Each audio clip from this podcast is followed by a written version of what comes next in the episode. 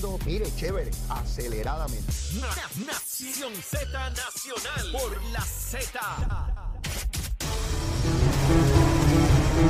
Buenos días, soy Carla Cristina informando para Nación Z Nacional. De los titulares, varios representantes viajaron a Washington DC para solicitar que se apruebe una partida suplementaria para atender la falta de acceso a la salud y la inseguridad alimentaria que viven muchas familias en la isla y pedir que como parte de esta partida se incluyan asignaciones de fondos para atender el abismo fiscal en temas de salud en el país. Y por su parte algunos miembros del Congreso de Estados Unidos solicitaron al Senado federal que apruebe partidas adicionales de fondos para la recuperación del desastre ocasionado por Fiona, así como mil millones de dólares en ayuda adicional nutricional para los residentes del país, mientras un grupo de activistas boricuas protestaron ayer frente a la oficina regional de la Agencia Federal para el Manejo de Emergencias en Nueva York para reclamar que los residentes de todos los municipios de Puerto Rico tengan acceso a la ayuda individual que se ofrece para mitigar los daños provocados por Fiona.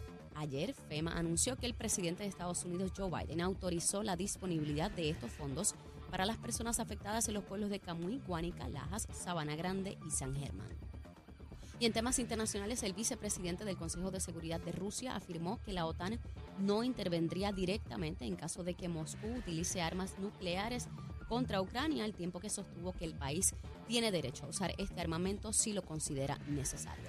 Para Nación Z Nacional les informó Carla Cristina. Les espero mi próxima intervención aquí en Z93. Estás con Nación Z Nacional por el Habla y Z93. Y aquí estamos de regreso en Nación Z Nacional. Mire, mire en pantalla, ahí tenemos ese fogaje quemando el cañaveral bien duro. Mire, ya se fueron las ardillas y los ratones. Tan pronto llega Leito Díaz y le mete fuego a eso. A las 8 de la mañana no queda nadie por aquí. Bueno, y de inmediato quiero señalarles que luego del paso de la tormenta Fiona, los puertorriqueños duplicaron y hasta triplicaron el gasto de cajas de agua para prepararse para posibles interrupciones del servicio. Pero, ¿será esta la solución? Para aclararnos esta y otras interrogantes, me acompaña el buen amigo José García de HH, HH Distributor. Saludos, José. Eso es así. Saludos, Leo. Dios te bendiga. Dios bendiga a Puerto Rico y a todos en esta cabina. Las cajas de agua no son una solución, Leo, ya que está establecido que la gente ahora mismo está pagando excesivamente por eso. Y no es una solución que sea salubre para su familia. No lo es. De, de hecho, eh, he visto una enorme cantidad de familias en los distintos lugares comprando eh, básicamente agua. Están peleando hasta por el agua. O sea, exactamente. eso se está viendo ahora mismo, mire, y es un error. Y es por eso que nosotros en HH Distributor, ante la situación que está ocurriendo de que el agua, el mismo gobierno nos está informando que hay una alerta sumamente alta de leptospirosis. ¿Por qué razón? Por la contaminación que hay en ella. Nosotros estamos ofreciendo un sistema que aquí está al lado tuyo, es un sistema de osmosis inversa que mire, con 65 dólares mensuales usted va a tener hasta 500 galones de agua pura y limpia por día. Ese equipo que está aquí al lado mío es una caja pequeñita. Sí, 500 compacto. galones de agua. Hasta 500 galones de agua por día, purifica. Y es el único en el mercado que te da agua alcalina, pH de 9 y agua pH neutral. Mire, para que usted, si ahora mismo le llegó el agua y usted está viendo que el agua está amarilla, no salga corriendo a comprar cajas de agua, ni mucho menos a pelear con alguien por una caja. Usted no está para eso. Tenemos su solución en HH Distributor. Usted lo que tiene que hacer ahora mismo es llamar al 787 425 5255 En ocasiones anteriores tú me habías explicado, mira Leo, esto va debajo del fregadero y Eso a mí me costaba un tanto de trabajo pensar, pero ¿qué equipo es ese que cabe ahí? Pero ya veo, perfectamente bien cabe. compacto, no tiene tanque de reserva, es el único que tiene garantía de vida en el mercado, es el único que te da los dos tipos de agua para que toda esa gente que le recomendaron después de una enfermedad tomar agua alcalina, pues miren, no la compre tampoco. Nuestro sistema se la da por centavos. Usted tiene que llamar ahora al 787 425-5255. Y hay tantos miles en Puerto Rico que ya tienen placas solares, que ya tienen aquello, están preparados, pero no tienen un sistema de agua. Que están listos para la energía eléctrica, pero el agua, que es primordial, Es vida. Eh, no, no, no la tienen. Hay gente matándose por cajas de Eh, agua, en las personas que llamen de inmediato ustedes alrededor de todo Puerto Rico. En todo Puerto Rico y en la Florida tenemos clientes también. 787-425-5255 y tengo una oferta para la gente mayor de 65 años, que son los que están solos en las casas. Nadie les ayuda a cargar las condenas cajas de agua esas que pesan tanto. Y mire, no es salubre para usted. Ya está demostrado que el plástico hace mucho daño a la salud y a nuestro ecosistema. Toda la gente que llame ahora al 787 425-5255 va a recibir cero pronto, cero gasto de instalación y cero pagos por 45 días. Y el paguito mensual, si usted cualifica, son 65 dólares. Mire, usted tiene 65 años, va a pagar 65 dólares mensuales por un sistema con garantía de vida. Eh, Me llama la atención porque he visto particularmente en estos días muchas personas Demasiados. mayores que ni siquiera pueden montar la caja de agua en el carrito del supermercado para montarla en su vehículo, pasando miles de trabajo porque lo más que pesa de todo lo que llevan son las cajas de agua y no pueden llevar una cajita de agua porque no le da para mucho, Eso tiene que llevar montones de cajas de agua. Así que el número de teléfono otra vez. 787-425-5255. Imagino que esa gente que has visto llevando esas cajas de agua, lo que van en su mente es orándole a Dios para que aparezca un alma piadosa que los ayude a Así es, montarla. así Mire, es. y en su casa, ¿quién lo ayuda? Así es. Llámenos, salga de ese gasto innecesario. 787-425-5255 y enfrente esta situación purificando el agua que ya usted paga. Excelente. Llámenos. Gracias, José. 787-425-5255. Dios te bendiga, Puerto Rico. Gracias, gracias, Gracias, Leo. a Josian. Esto es una alternativa importantísima para, para nuestro pueblo, particularmente para las personas mayores, para aquellas personas que tienen sus niños en el hogar. Fíjense cómo nos preparamos, como, como dice Josian, con las placas solares. Y le metemos un montón de chavo en placas solares y por ahí para abajo. ¿Y sabe qué? La placa solar, pues, pues cuando no tiene energía eléctrica, sin embargo, la purificación del agua, eso es algo de todos los días. Hay que beber agua todos los días y hay que beber la mejor agua posible. Así que esto es una solución ciertamente eh, que no tiene que ver solamente con el bolsillo, tiene que ver con la salud. Tiene que Eso ver con así. la salud. Así que, José, nuevamente muchas gracias. Gracias, Leo. 787-425-5255. Tenga un excelente día. Perfecto. Vamos arriba. Bueno, mis amigos, y seguimos con los temas de rigor. Les hablaba que, tenía que comunicarles en términos de, de la recuperación por dónde vamos, el por- porcentaje. Ciertamente, eh, cuando, cuando hablamos de recuperación, tratamos de poner esto en números, ¿verdad? Porque cada cual vivió una realidad distinta al momento del huracán. Por ejemplo, donde yo vivo, pues algunos vientos, pero en el área donde yo vivo no se inunda, gracias a Dios, ¿verdad?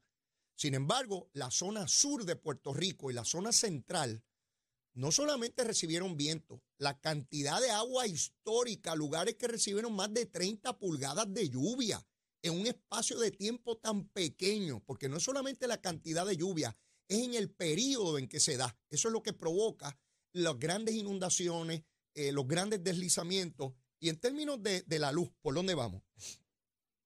67%. Todavía ese número está bajo, 67%. ¿Por qué? No por Luma, es porque las plantas no están generando la energía que necesitan para los cables. Los cables ya están ahí, usted los ve en su casa. El que me está escuchando y ve por su casa, pues si está el cable allí, está el poste allí, por casa casi no llovió, o llovió poco, o menos de lo que yo esperaba. No hubo inundaciones, ¿por qué yo no tengo luz? ¿Dónde rayo está Luma que yo no tengo luz? Esa gente de Luma que se alguien de aquí. Pues ¿sabe qué? El problema es de energía. Son las cafeteras que están todavía en manos de la Autoridad de Energía Eléctrica. Por eso antenoche en la zona metropolitana, de momento se le fue la luz a mucha gente. A mí no, porque yo todavía estoy con generador, porque la calle mía, que son 12 casas nada más, ya les he dicho que estamos sin luz desde el día 1. Porque vino, pap, explotó una centella. Allí está el machete hecho pedazo y no ha ido la gente de Luma a, a ponerlo. Pues yo podría estar aquí todos los días hablando mal de Luma, que no han puesto el machetito mío para que Leito no tenga que estar gastando tanto en diésel, ¿verdad? Pero yo no estoy en eso, ¿sabe por qué? Porque yo estoy consciente que hay miles de puertorriqueños que lo perdieron todo. Porque hay miles que todavía no tienen agua y luz. Y yo, gracias a Dios, tengo agua y tengo la posibilidad de un generador. Si yo me quejara, yo sería un malagradecido. Si yo, leíto, leíto, yo estoy hablando por mí, yo no estoy hablando por nadie más. Pero cuando yo miro los que están detrás de mí, hay mucha gente sufriendo.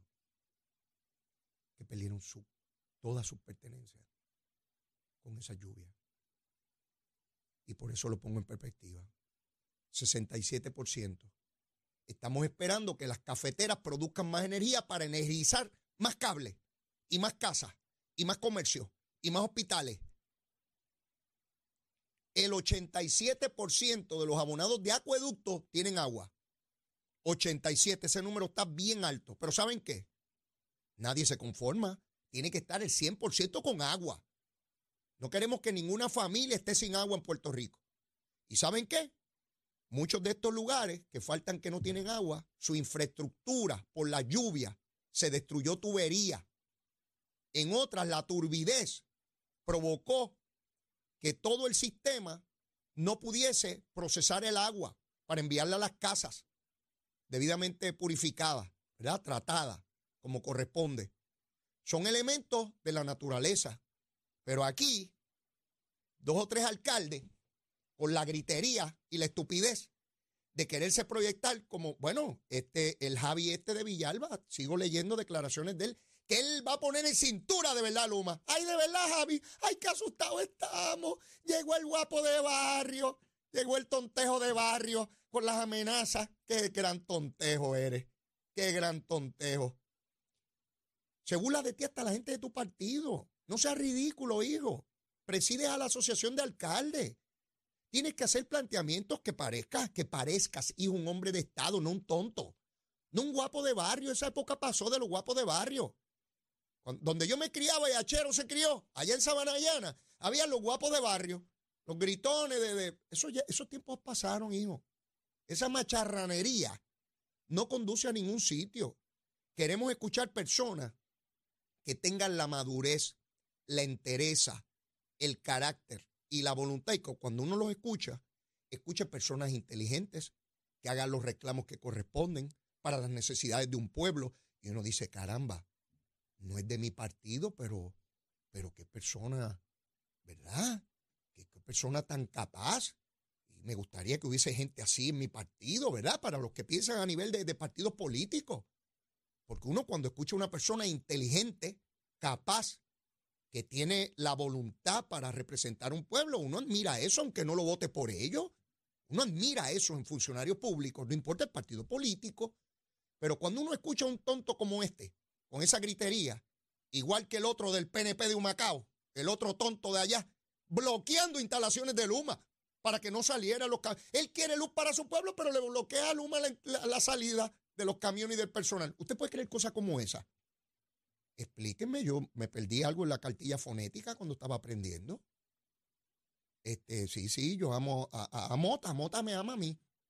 Si usted se acuerdan, usted leí esa cosa. Yo no sé si todavía se lee, ¿verdad? Porque yo estoy viejito, pero eh, yo quiero mucho a Mota. Mamá me, me ama, yo amo a mamá. Sí, este, cosas de esas. Estos pájaros, pues parece que no aprendieron ni siquiera de eso. Y lo que hablan son tonterías. Y, a mí me molesta tener que dedicarle tiempo en medio de una emergencia a bregar con estos aparatos. ¿Sabe por qué? Lo tengo que hacer por la desinformación que provocan y la ansiedad. Nosotros tenemos a miles de personas de la tercera edad, muchos de ellos solos en sus casas, y escuchan a un pájaro de esto decir que la luz no va a llegar y que, y que a propósito no quieren que monten la luz y que no hay sentido de urgencia, que no hay sentido de urgencia si esa gente está trabajando las 24/7. 24/7. Y uno escuchar estos aparatos decir boberías y tonterías. Eh, increíble. Pero mire, el viernes pasado yo les hablo aquí de la folloneta, ¿verdad? ¿Usted sabe lo que es una folloneta? ¿Quién no sabe lo que es una folloneta? Levante la mano. Hay follonetas.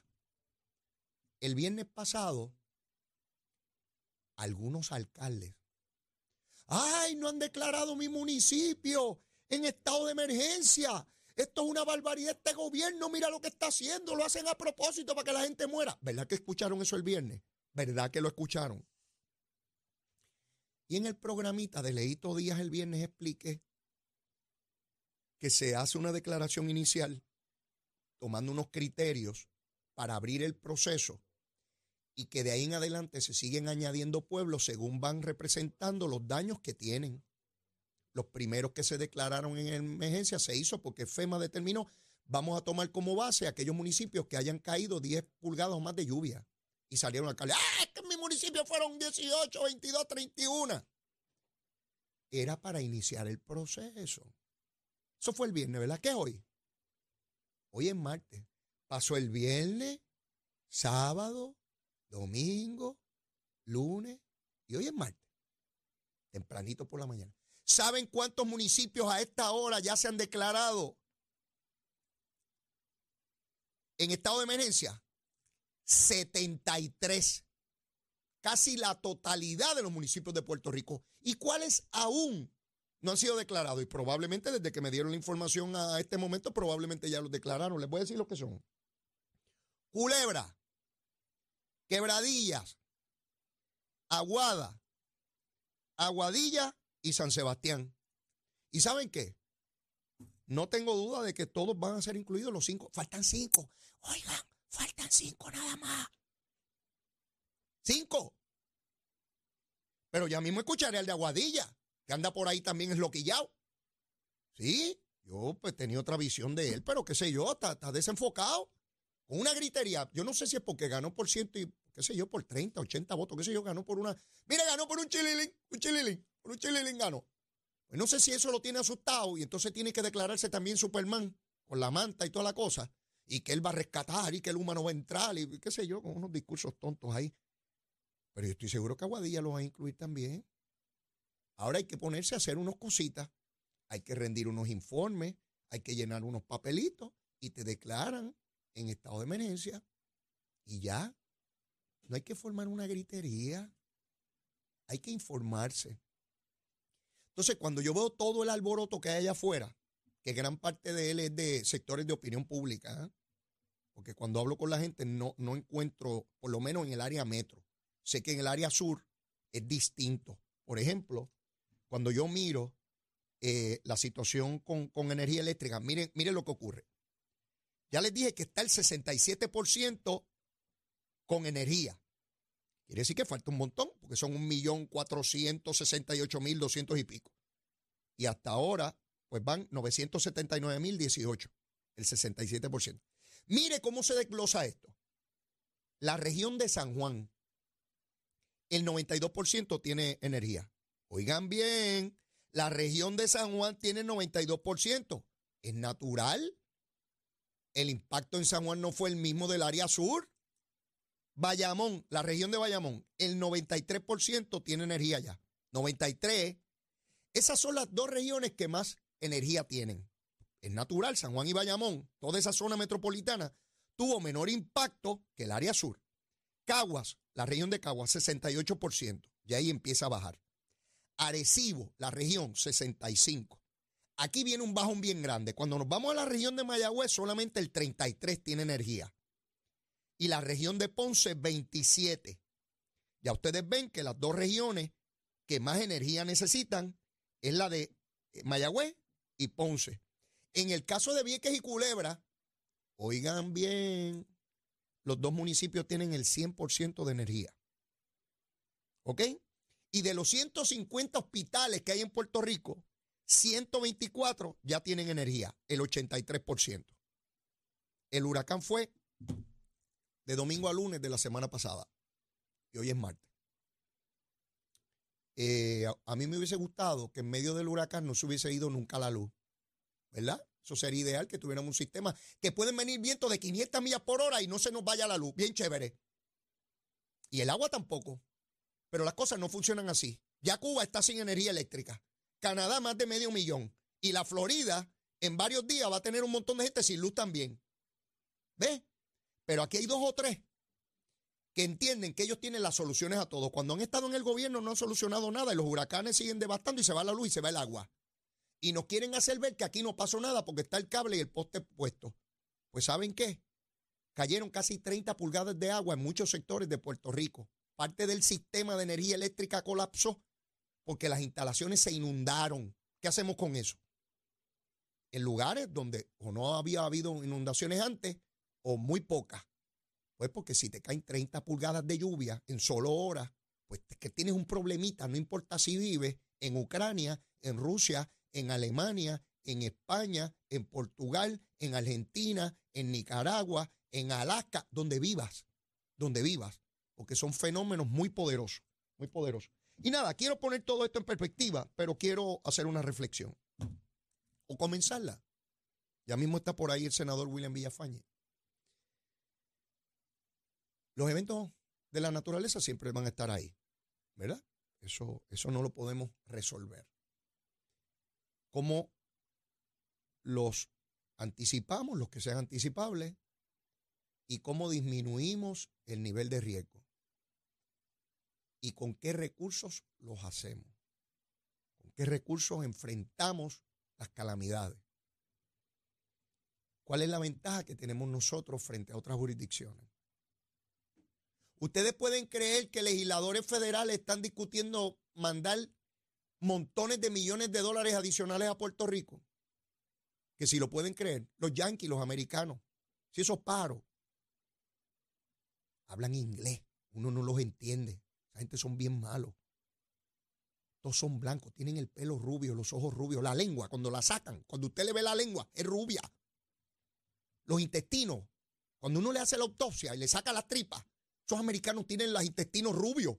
Son rubios por todos lados, todas las partes son rubias.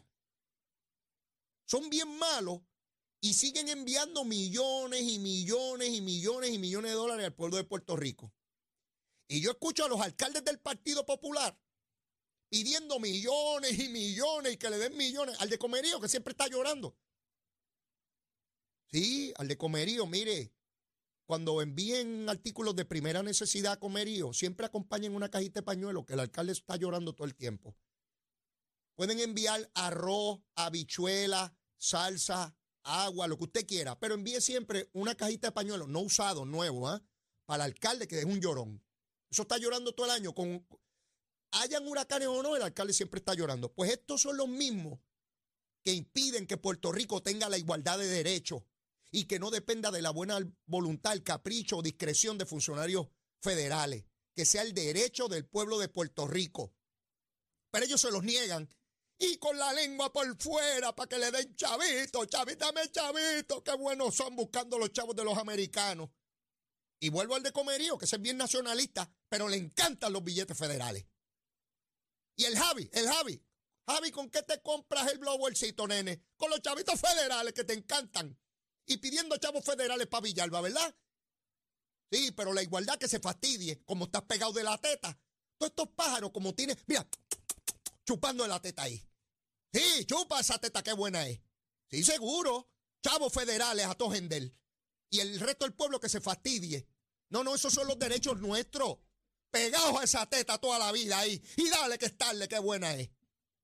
No, mi hermano, no. Se revienta cualquiera y ver a un pueblo que la única alternativa que tiene es montarse en un avión y largarse de aquí. Yo no quiero que la gente se vaya de aquí.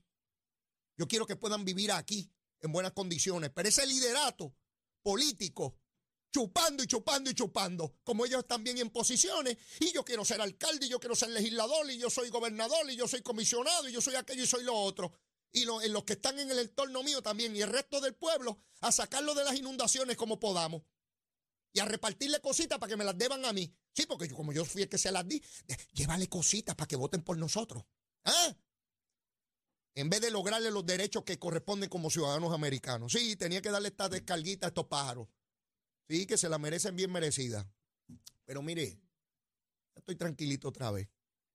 Tengo a Cherito aquí al lado mío. Tenemos que ir a una pausa.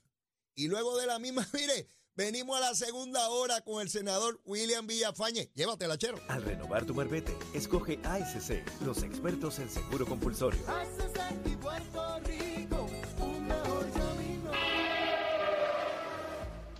Buenos días, soy Carla Cristina informando para Nación Z Nacional. En el tránsito continúa el tapón en la autopista José Diego entre Tuabaja y Bayamón. Igualmente tramos de la PR5 y la 167 también en Bayamón. La carretera número 2 entre Santa Rosa y Sochville la avenida Lomas Verdes entre la American Military Academy y la avenida Ramírez de Arellano, la 199 en Cupé y el expreso Valdoriote de Castro, desde la intersección con la avenida Sánchez Vilella hasta el área del aeropuerto y más adelante cerca de la entrada del túnel Minillas en Santurce, pesada la autopista Luisa Ferré entre Montelledra y el Señorial, esto debido a un accidente vehicular reportado en la zona y semipesado más al sur en Caguas está pesada también la 30 entre Juncos y Gurabo. Más adelante actualizo esta información para ustedes. Ahora pasamos con el informe del tiempo. Este informe del tiempo es traído por Winmar Home, energía de la buena. Toledo, protege lo que más valoras. El Servicio Nacional de Meteorología nos informa que un impulso de humedad tropical proveniente del Mar Caribe continuará arrastrando aguaceros sobre la zona, mayormente sobre el este de la isla en horas de la mañana y ya durante la tarde los efectos locales provocarán aguaceros y tronadas en el interior y oeste del país y desde el Yunque hasta la zona metropolitana de San Juan que pudieran causar inundaciones urbanas y de riachuelos y golpes de agua en los ríos, así que mucha precaución. Las temperaturas aumentarán a los bajos 90 grados con índices de calor de 102 a 107 grados en los pueblos del norte de la isla y la isla municipio de Culebra. El viento estará del este de 10 a 15 millas por hora con ráfagas más fuertes. Más adelante les comparto el pronóstico marítimo para Nación Z Nacional. Les informó Carla Cristina. Les espero mi próxima intervención aquí en Z93.